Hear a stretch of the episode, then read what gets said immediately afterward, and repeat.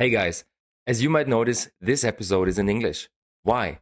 We have been to ProWein and have been interviewing several experts from the wine business to get their latest reviews and information. So if you want to know what's trendy in 2023, what emerging markets we can expect from the wine business in the next upcoming years, and what you definitely have to taste listen to this podcast episode. And if you like what you hear, hit the subscribe button. We're happy to see you every weekend for the weekly roll up of the wine business.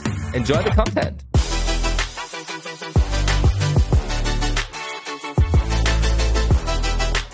The next interview is with Kirk Lambert, president and CEO of Lambert Wine Estates in Barossa Valley. It was such an amazing interview. Kirk was talking about the different wine styles of Barossa Valley, on trends he's seeing in the Australian and the international wine market, and he had some great recommendations for the beautiful reds of Barossa Valley. Kirk, thank you so much for your time. It was an honor to interview you.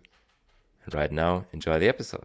So right now we have here Kirk Lambert from Lambert Wine Estate from Australia, Barossa Valley. Hello. Thank you for your time. Thank you for having me. What would you consider as the main wine trends for 2023?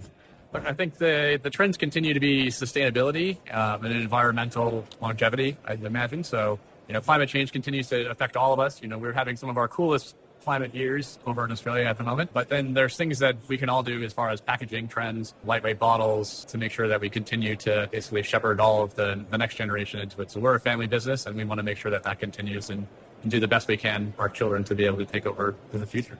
What do you see as an emerging market for Australian wine? Um, I think emerging is some of the markets that have existed for a long time that we've kind of maybe overlooked or have kind of gone out of favor in. I think the U.S. is probably the biggest opportunity for some of Australian wine again. There's lots of opportunity there that Australian wines have kind of come out of favor, but now I think it's a really big opportunity for us to kind of re-enter into the market and show everyone, rediscover Australian wines and the, the classic styles that do exist. And we're still there. We're still making amazing styles of wine and um, things that will kind of set the new trends for the next decade or more. What do you see as a private person as an emerging wine growing country? Look, there's lots of e- interesting Eastern European countries I think that could be really interesting to look at. Georgia, I know that, you know, when people talk about emerging varietals and different things, you've got like Saperavis. A lot of people have been looking at kind of the southern, in Australia, at least southern um, European countries like Cyprus or Portugal and trying to use those varieties to match with the climate change and things like that. But I think you know, as far as some of those older Eastern European countries of Georgia, you know, those kind of countries could really, really come through in the future and, and show something that's different that we haven't really experienced yet. And last question, what would you recommend as a region we definitely have to try and why? Well, Australia, of course. You know, like I said before, the Barossa Valley is very underrated, I think, and I think it's it's time again for people to rediscover those Shiraz and Cabernets and you know Grenaches of Australia that um, maybe haven't been been looked at for a long time. At the same time, you know, again, emerging for, you know, regions like Georgia, I think would be really interesting.